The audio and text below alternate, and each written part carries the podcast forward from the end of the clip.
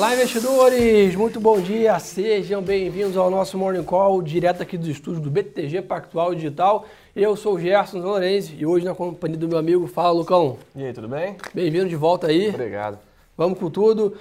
Pessoal, fazer aqui um rápido resumo da última semana aí, depois, é claro, vamos ao que interessa, o que movimentou o mercado, o que movimenta o mercado hoje. Semana passada, apesar de sexta-feira ter dado uma trégua, foi uma semana bem difícil. Né? Estamos com dois grandes fatores em foco aqui. Primeiro, interno também. Os dois são internos, né? Primeiro na parte política ali em relação né, ao avanço da PEC emergencial no Senado e segundo também questões né, da pandemia né, preocupando aqui no Brasil. Esses são os dois fatores locais que movimentaram é, na semana passada e lá fora, sem dúvida ainda, a grande preocupação com renda fixa nos Estados Unidos. Né? Boa, inflação nos Estados Unidos, vem ou não vem?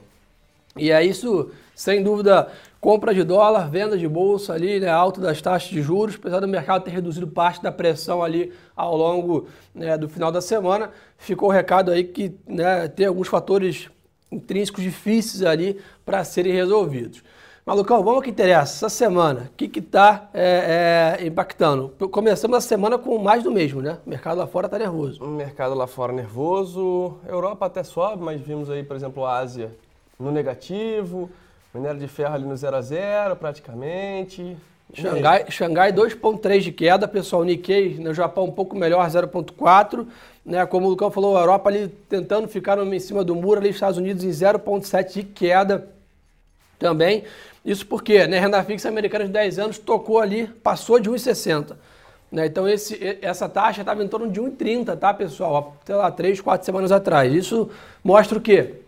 uma grande corrida pela renda fixa americana. Lembrar para vocês sempre aquela dinâmica diferente da bolsa, na renda fixa, quanto mais você compra, né, na teoria, mais a taxa cai. Aqui é né, o contrário da, da bolsa. Então isso mostra que os investidores estão preocupados que, que teremos inflação nos Estados Unidos, que vai levar o Fed a subir juros mais rápido. Né?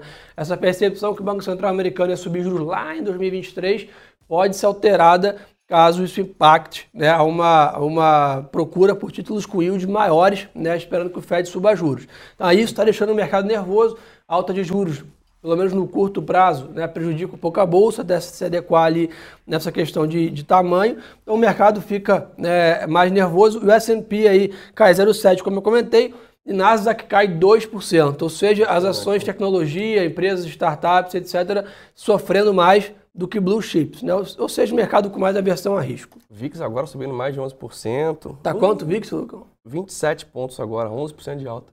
VIX, para quem não sabe, turma, é o índice de volatilidade das opções em Chicago, é o principal termômetro do medo, né? então 11% de alta mostra, evidencia um pouco a cautela né, dos investidores. Petróleo chegou a bater 70 dólares aí, né, o Brent, depois que a Arábia Saudita disse que teve um, atentado a um tanque de armazenamento né, seu, mas naturalmente devolveu isso aí no Golfo, né, devolveu isso ao longo do, da madrugada e agora praticamente 0 a 0, 66 dólares aí o barril, o contrato da WTI. Então está sendo um dia mais morno lá fora, mais tendendo para o negativo, tá pessoal? Sem grandes notícias. Temos aí o pacote 1,9 trilhão de dólares é, em, em, evidência nos Estados Unidos né, em relação a isso, porém, essa renda fixa em alta preocupação que os estímulos foram muito fortes na economia americana e que vai ter um hiperaquecimento, né, a economia vai crescer rápido demais. Essa preocupação está gerando essa volatilidade na renda fixa, consequentemente, treme também, né, impacta a bolsa. Então está sendo um dia mais negativo lá fora, que deve, dúvida, prejudicar a abertura aqui, né, Lucão? A gente deve, deve abrir aí com uma pressão vendedora, também até muito porque na semana passada a gente viu uma recuperação até surpreendente em vários pontos, uh, principalmente ali né, de, de, quinta em diante, quando a gente teve segunda, terça foram dias né, extremamente voláteis, mas quinta-feira foi um dia positivo, mais calmo, sexta melhorou também. Então, Sim. Vamos aí, vamos ver como é que vai, vai abrir esse mercado, mas sinceramente dado o que a gente tem no cenário hoje e lá fora, acho difícil a gente abrir positivo, hein? Ainda mais depois subimos bem na sexta, né? Exatamente. Então, pessoal, falar um pouquinho com vocês agora de Brasil também. Aqui estamos com o noticiário um pouco mais vaziado além da pandemia. Né? Eu acho que temos aí questões de essa semana, devem ser votadas. Né? A PEC né, emergencial que foi votada na semana passada, essa semana agora vai para a Câmara dos Deputados. Arthur Lira está à frente ali dizendo que deve votar essa semana né, essa questão. Um outro ponto importante, temos também uma agenda forte ao longo da semana, apesar de hoje uma agenda mais vaziada. Nós temos IPCA é, sendo divulgado no dia 11 ou seja, é o principal indicador de inflação antes da reunião do Copom, que acontece no dia 17, ou seja, na outra semana temos Copom, essa semana IPCA. Então acho que é a última calibragem aí de inflação que o mercado vai ter acesso para precificar essa questão de quanto o, o Copom deve subir de, de, juros aí nessa reunião. O mercado, né, grande aposta, 0,50, chegou a precificar alguma chance de 0,75, mas eu particularmente acho que aí talvez o, o, o 0,50 seja né, o mais é, prudente nesse momento, até para não assustar tanto e trazer mais volatilidade para os juros no momento que o mercado já está nervoso como um todo, né? Exatamente, Gerson. É, então temos essa questão aí, como eu comentei, né, de, de PCA e Selic, é, PEC emergencial já foi também, tem vendas no varejo na sexta. Importantíssimo também, indicador aí de atividade que deve calibrar também essa questão é, do Banco Central decidir juros aqui no Brasil. Então, atenção para isso também. Lá fora, né, que tem para ficar de olho. Pessoal, no dia 10 temos CPI. CPI é o que está deixando o mercado tão nervoso. CPI é como se fosse o IPCA daqui, pessoal. A inflação dos Estados Unidos. O Lucão falou desse spike na curva de juros lá fora, é em relação à inflação. Então, aí no dia 10, né, inflação de consumidor nos Estados Unidos sendo divulgado. Então, acho que é o que vai mais movimentar preço aí de indicadores, consequentemente, juros e a bolsa. Então, atenção triplicada aí para CPI nos Estados Unidos no dia 10. Boa, amanhã tem PIB do, da zona do euro também, isso deve dar um, deve dar um, um cheiro de como é que está a Europa lá, principalmente né, a Europa que, junto com os Estados Unidos, digamos assim, eram os mais impactados pelo Sem Covid. dúvida. Então, vamos, vamos ver como é que vai ficar as coisas por lá e como é que está essa recuperação, né? Boa. Aqui no Brasil, seguimos aí monitorando de perto as notícias em relação à pandemia né, e, e as vacinas, né, algumas notícias em relação, né, o Ministério da Saúde aí já está cada vez com mais iniciativas de compra de vacinas, questão toda que isso demora um pouco, né, então o Brasil deve começar a ter uma quantidade de vacinas mais né, é, é, significativas aí provavelmente no terceiro trimestre, então até lá ainda a gente fica com uma quantidade mais reduzida, a maioria das cidades aí apresentando movimentos de lockdown, restrição né, de aumentando o isolamento social, então agora né, daqui para frente é monitorar aí os números, né, os resultados desse, desse, aumento de restrição e também desses avanços de compra de vacinas. Né? O próprio presidente Jair Bolsonaro ontem né, comentou que chegou 20 milhões de doses aí né, em março, outra 40 milhões de doses em abril, num total de 400 milhões até o final até o começo do ano que vem. Então acho que é muito mais agora monitorar esse, esse cronograma, acompanhar essas entregas e ver né, se esses lockdowns vem, vão dar resultados né, de queda na nossa média móvel. Porque tem aquela questão toda, né, que quanto mais tempo a economia fica fechada, mais impacto econômico, risco, etc. Que nós já vivemos isso exatamente no ano passado, tá, pessoal? Então é ficar monitorando isso de perto, mas ainda por enquanto sem grandes é, é, é, novidades positivas Vamos ver como que os números se comportam ao longo dessa semana aí, com o lockdown começando na maioria das cidades aí no sábado. Empresas, parte corporativa, Lucão. Temos aí o, talvez o, um dos últimos balanços importantes aí que sai em Eletrobras no dia 12, né? O último balanço sob o comando de Wilson Ferreira. O executivo sai e vai para a distribuidora. Então vamos monitorar isso é, também. Ah não, tem um balanço importante que esqueci também. Magazine Luiza e Marfrig. É, isso que eu ia falar, tava só esperando. Hoje, Magazine Luiza, pós-pregão. Famosa Magalu, Magalu, não dá para esquecer dela não. Que é nosso top pick aí de cinco ações para o ano no mundo do varejo, né? Toda essa questão do e-commerce, etc. Então, Magalu tá aí, turma, estamos é, é, antenados de olho nela. Vamos ver o que estão querendo saber, turma? Quiser puxar pergunta aí, Lucão? Boa. Casa é tua, fica à vontade. Vamos ver aqui. É, bom dia, bom dia. Vamos ver o que o pessoal mandou aqui no YouTube também. O que o BTG acha da Petrobras no longo prazo? Luiz, estamos neutro no papel, né, apesar de, de estávamos muito otimistas, mas ficamos neutro por quê? Não é que não acreditamos no papel no longo prazo, é que realmente no, no, médio prazo, até uma definição melhor da presidência, a gente prefere ficar de fora. O papel não saiu da carteira? Ou seja, não tiramos né, a, recomendação ainda né, de ter dentro do portfólio, simplesmente de não aumentar né, ou, a, exposição. Ou, a exposição ou vendo um preço-alvo um pouco mais contido agora. Mas acho que a Petrobras já passou por isso outras vezes, muito mais aguardar essa, essa, um prazo aí maior de estabilização da companhia, né? Boa, exatamente isso. É entender o que, que vai acontecer, né? Sem dúvida. Lucão, o William mandou aqui, dólar hoje. O que, que você acha? Como é que tá DXY?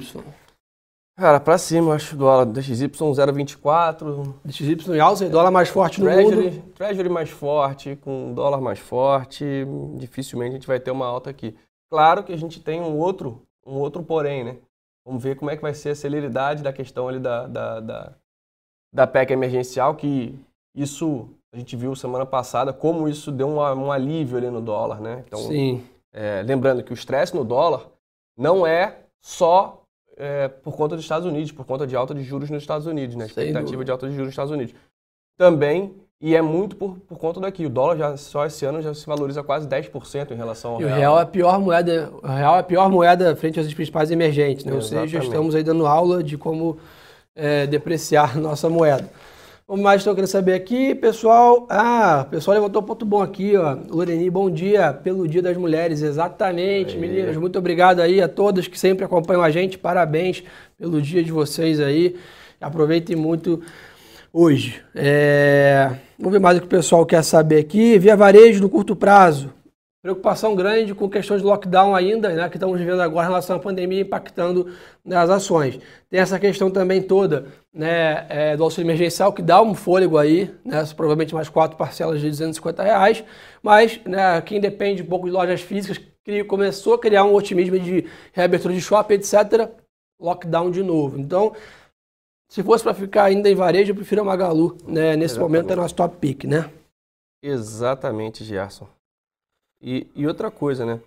Também tem o resultado da Magazine Luiza hoje, então é, acho que hoje, sexta-feira, tem vendas no varejo, isso aí dá toda uma, uma estrutura para a gente olhar um pouquinho mais de calma. Quem não quiser ficar na volatilidade, espera passar essa semana e aí, né, como, dependendo de como ficar, como veio o resultado, como o mercado vai interpretar esses dados aí de venda no varejo, aproveita a oportunidade e também coloca o Magazine Luiza na carteira. É isso aí, pessoal. Vê o que o pessoal está comentando aqui. Será que Cogna começa a se recuperar agora? Sem viés positivo para a Cogna ainda, tá? Muita vol no papel, muita é, é, lacuna a ser preenchida, a ser respondida. Nós continuamos neutro no papel já há algum tempo de fora desse ativo e por enquanto continuamos, né, Lucão? Graficamente eu não sei, mas... Estou fora. 10% de alta no, no, no, último pregão. Né? A gente viu o Cogna, por exemplo... Lembra? O pessoal falava Sim. de Cogna 15, chegou a 3,50 a Cogna. Né? Sim. José mandou aqui, fundos imobiliários. Acho que sem dúvida continuam sendo uma excelente classe de alocação de ativos aqui no Brasil. Eu acho que só tem que redobrar a atenção na escolha de, de, de classe. Né? Alguns setores foram bem mais prejudicados do que outros em relação à pandemia. Então acho que é aí mais importante do que nunca ter uma boa curadoria aí no que você consome de relatórios, de análise. Né, o time do, do Marinelli faz um excelente trabalho na carteira recomendada nossos fundos imobiliários. Lá no BTG Pactual Digital barra análises tem a área toda de fundos imobiliários. Eu acho que tem excelentes produtos. Para quem está indo da renda fixa pela primeira vez na bolsa, né, tem uma experiência de menos vol, dividendos mensais, acho que é um ótimo mecanismo de investimento. Só olhar lá fora e ver o tamanho do mercado de rates e ver o tamanho de FI no Brasil. Né? Então, acho que a gente tem muito para crescer nessa jornada aí e um ótimo ponto para vocês. É, vamos mais, o pessoal está perguntando aqui. É, já falei aqui de fundo imobiliário. Pessoal é. pedindo para comentar um pouco sobre a Vale. Olha, Manda. seguimos aí com extremamente otimistas com o call de commodity. É, falando um pouco de Vale, ela seguiu, por exemplo, na carteira semanal, então já estamos aí pela terceira ou quarta semana consecutiva com Vale na carteira. Sim. Gostamos bastante do case de materiais básicos e tanto acho que quando a gente olha tanto por fundamento quanto pela parte gráfica é um momento positivo dos dois lados. Então e se é. olhar, né, pessoal, a China, né, o pessoal fala, ah, pô, o PIB da China veio abaixo. Cara, o PIB da China é previsão de crescimento de 6% no ano. No ano de pandemia, de lockdown, onde o mundo inteiro está colapsando, né, a China vai crescer 6% ao ano. Então, acho que sim, tem que bater palma para a capacidade de recuperação deles da pandemia. Consequentemente, não é à toa que o minério de ferro está nesses patamares e a Vale vem surfando esse movimento de dólar mais forte e minério de ferro nas alturas. Então, acho que esse é um ponto é, importante também com vocês. O, o Gerson, Manda, Pedro, o Pedro Manuel perguntou aqui, ó, os estrangeiros diminuíram mesmo o capital na nossa bolsa com a intervenção do governo lá na Petro? Sim. A gente viu, por exemplo, no fechamento ali de, de mercado, a gente acompanha isso aí no mercado secundário, e a gente viu, por exemplo, uma inversão. A gente tinha 800 milhões de dólares positivo no mês de fevereiro, e aí, logo depois né, do, daquela questão toda que, que, que teve Petrobras ali no centro do, da discussão, a gente viu uma virada de mão do investidor estrangeiro Sim, fluxo estrangeiro saiu de 800 para positivo, no dia seguinte, né, para 800 negativo, é 1,6 bi. Então, a gente viu o movimento e fechamos fevereiro negativos, né? Ou seja, tivemos saída de capital estrangeiro da bolsa em fevereiro. É, acho que isso pesa duas coisas, tá, pessoal? Primeiro, dever de casa nosso não está sendo bem feito aqui. E segundo, essa, essa spike da renda fixa americana leva o investidor a falar, ah, vou investir aqui do que tomar risco no mercado emergente. Então, acho que isso impacta né, bastante a gente também. Mas o Tony mandou aqui, e o call de commodities? Continua mais forte do que nunca, né? Então, aí, Suzano, né, Vale, Pós-Gerdau, CSN, continuamos aí otimista com o setor de commodities como um todo. É, o Materiais Básicos tomou uma pancadinha de leve na segunda-feira passada por conta de Braskem, né? Aquela questão toda de retirada de estímulos é, para o setor de petroquímico. Mas, no final das contas, ainda teve uma semana positiva e, se eu não estou enganado, nos últimos 12 meses, Gerson sobe mais de 90% do setor de materiais básicos. É até o que o Enzo mandou aqui. Suzano, continuamos comprado em Suzano, tá? Preço-alvo é de 80 reais, então acho que tem bastante espaço. Preço-alvo de Vale Nossa é 140 reais. Ou seja, tem bastante case aí para a commodity continuar performando esse ciclo positivo aí de dólar mais forte, favorecendo também esse mundo, tá, pessoal? Vamos ver mais uma dúvida aqui que o pessoal perguntou. Suzano já foi. É, Ibovespa sobe hoje, pelo que tudo indica não, tá? Abertura negativa acompanhando o mercado global, que no Brasil né, não tem grande novidade. Expectativa em relação ao avanço da PEC emergencial lá com o Arthur Lira na Câmara dos Deputados, mas fora isso, não temos grandes novidades hoje, a agenda é mais vaziada, se intensifica ao longo da semana. Então acho que hoje vai apertar um pouco mais os cintos, é, ver o mercado um pouco mais é, nervoso.